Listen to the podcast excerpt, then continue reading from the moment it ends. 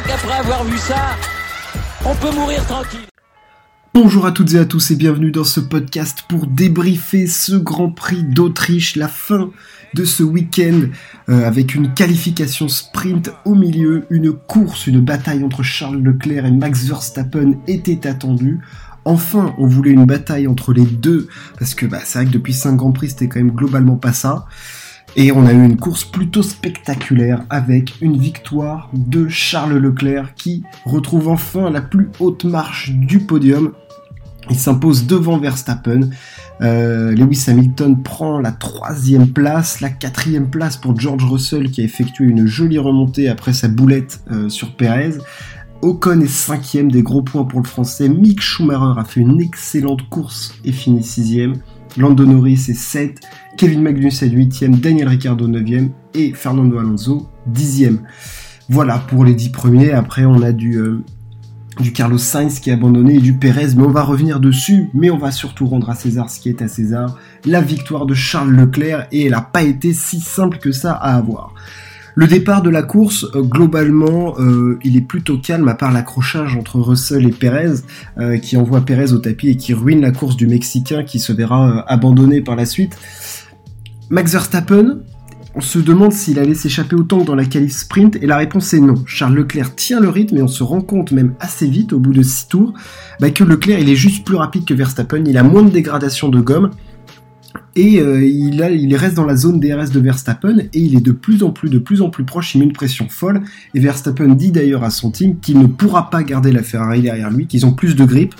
Et, euh, Leclerc, au prix d'un magnifique dépassement au, numéro 4, euh, bah, prend la première place à Verstappen qui ne perd pas de temps, décale sa stratégie, s'arrête alors au stand et l'interrogation maintenant, c'était de savoir à quel point Ferrari allait décaler sa stratégie. Est-ce que Ferrari allait basculer sur un arrêt ou est-ce qu'ils allaient euh, couvrir tout de suite Red Bull ou alors est-ce qu'ils allaient juste décaler un tout petit peu pour avoir des meilleures gommes? La réponse, on l'a. Ça a été le même schéma toute la course. Leclerc qui décale son arrêt au stand de 13 tours par rapport à Verstappen. À chaque fois, il ressortait à 2-3 secondes avec le rythme supérieur de la Ferrari. Il se retrouvait souvent collé très rapidement dans les échappements de la Red Bull et il n'avait aucune difficulté à dépasser Verstappen. En tout, pour aller chercher sa victoire, Leclerc aura quand même dû dépasser trois fois le leader du championnat du monde, ce qui reste quand même assez technique. Euh, le rythme de la Ferrari était clairement supérieur et Verstappen ne doit sa deuxième place qu'à euh, bah, la défaillance du moteur de Carlos Sainz qui s'apprêtait à le dépasser. Parce que oui, Sainz aussi, avait, au volant de sa Ferrari, avait un meilleur rythme que Max Verstappen. Euh, clairement, on le voyait remonter et franchement, Carlos Sainz allait dépasser Verstappen. Malheureusement pour, euh, pour l'Espagnol, vainqueur de la dernière course à Silverstone, son moteur explose littéralement, prend feu. Euh, au moment où il met le DRS et tout, bah, son moteur explose. Il le lâche complètement et Max Verstappen bah, s'en va finir la course en deuxième position. On a cru quand même que Ferrari allait nous faire une masterclass puisque juste après euh, le, cassage de moteur de, de, Sainz, un petit passage au stand de Verstappen et Leclerc, bam, radio de Leclerc, j'ai un problème avec ma pédale d'accélérateur, euh, les, les, rétrogradages sont refusés parce qu'en fait sa pédale d'accélérateur ne revenait pas à 0% et donc euh, bah, les downshift, les, les, rétrogradages étaient refusés bah, parce que les, les vitesses étaient trop élevées. Donc euh, Leclerc s'est quand même battu et a réalisé un petit miracle pour ramener sa Ferrari à bon port. On a cru qu'ils allaient encore nous faire le coup de la stratégie à, deux abandons. Nos amis de la Scuderia. Malheureux, enfin, heureusement pour, euh, pour Ferrari, malheureusement pour Verstappen, c'est allé au bout pour la Scud, qui retrouve, qui s'impose euh, consécutivement sur Silverstone et le Grand Prix d'Autriche, du coup, avec un Leclerc qui vraiment bah, nous a montré qu'il était encore voilà, largement du niveau du champion du monde qu'il souhaite être, et que ce championnat du monde, bien qu'on en soit à la mi-saison, n'est clairement pas fini, parce que Ferrari a du rythme, euh, parce que Red Bull là n'a pas réussi à exploiter ses gommes, qu'il reste encore beaucoup de courses, beaucoup de courses de qualif sprint, et que la Ferrari et la Red Bull sont globalement performantes sur tout type de circuit, donc on va encore avoir de gros gros euh, choc entre les deux et surtout la fiabilité n'est pas encore là. On le voit, Ferrari a encore eu des problèmes moteurs. à voir comment ça va les handicaper parce qu'ils auraient pu marquer beaucoup plus de points et revenir sur Red Bull au championnat constructeur. Bon, malheureusement, euh, c'est pas fait. L'essentiel, il est ailleurs. Il est dans la victoire de Leclerc qui revient sur Verstappen. Euh, Verstappen qui, lui, n'a pas pu faire grand-chose. Hein. Euh, il avait un rythme largement supérieur à ceux de la Mercedes, mais quand même assez inférieur à la Ferrari. Hein. Même quand Leclerc a eu ses problèmes de pédale d'accélérateur à la fin, il ne revenait pas si vite que ça. Euh, la, Red Bull était inférieure à la Ferrari sur cette course, clairement. Euh, je m'attendais pas à ce qu'il y ait un écart à ce point-là entre les deux monoplaces. Euh, ça avait surpris d'ailleurs aussi hein, Christian Horner et Max Verstappen qui, bah, à la sortie de la course, disent bah ouais, mais on, s'attendait vraiment pas à ce qu'ils soient si rapides, à ce qu'ils aient autant de grippe et puis euh, le Verstappen était quand même en proie à une voiture qu'il jugeait assez instable, un coup du grip à l'avant, pas de grip. Donc euh, voilà, il y avait des petites interrogations. Au troisième et quatrième place, on retrouve les Mercedes de Russell et Hamilton qui ont réussi à revenir de leur cagade de la séance de qualification de vendredi. La qualif sprint les avait déjà un petit peu remis dans le mix, mais très grand rythme des Mercedes. Alors euh, loin à des années-lumière de, Ferrari et Red Bull, mais, mais quand même du rythme. Euh, Russell qui s'en sort bien parce qu'il fout quand même Perez dehors au, virage numéro 4. Donc il s'en sort bien de finir, euh, de finir quatrième. Hamilton, troisième podium consécutif. Voilà, encore une troisième place. De toute façon, ils peuvent pas viser plus haut avec, avec leur Mercedes hein, cette année, clairement. Mais il y a quand même du mieux. On les voit sur certaines phases. Ils ont un rythme qui se rapproche de plus en plus des, deux écuries de pointe. Donc on sent que chez Mercedes, ça commence un petit peu à prendre le rythme. Ils espèrent pouvoir gratter des victoires en fin de saison.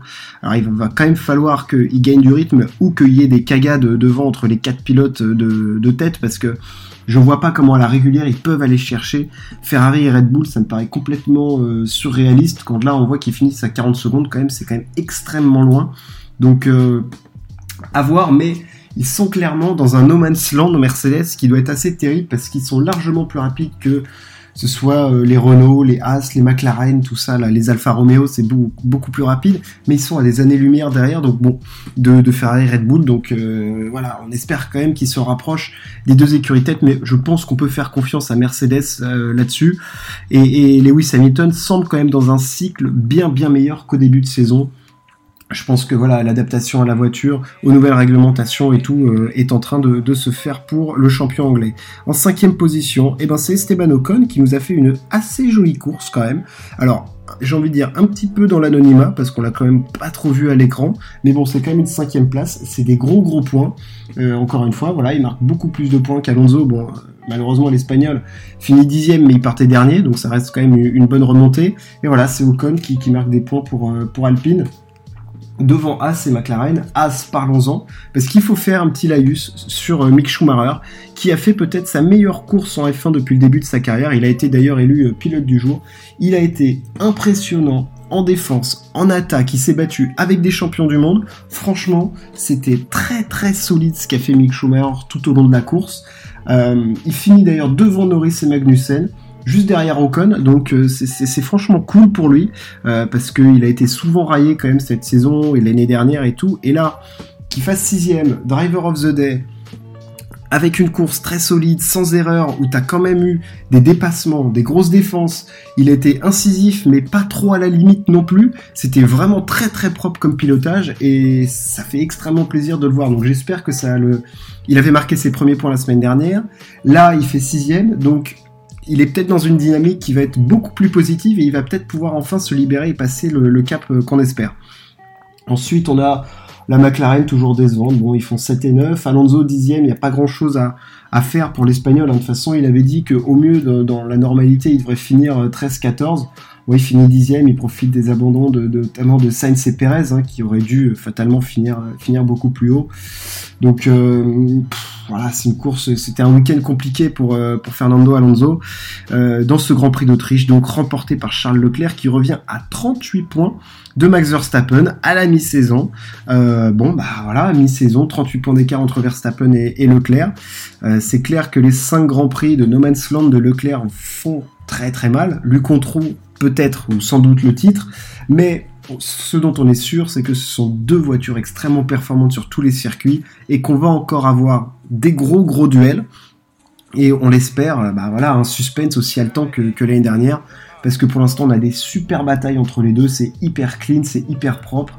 Euh, là j'ai même trouvé que c'était vraiment du très très beau combat entre les deux parce que le dépassement de Leclerc quand ils avaient les mêmes pneus au numéro 4, honnêtement pour plonger comme ça, faut quand même rester bien bien accroché sur, euh, sur son fauteuil. Après, les autres dépassements étaient quand même globalement plus faciles, tant la différence entre les pneus et la performance de la Ferrari et la Red Bull était différent. Euh, bon, voilà, Leclerc avait un petit peu plus de facilité à dépasser Max Verstappen.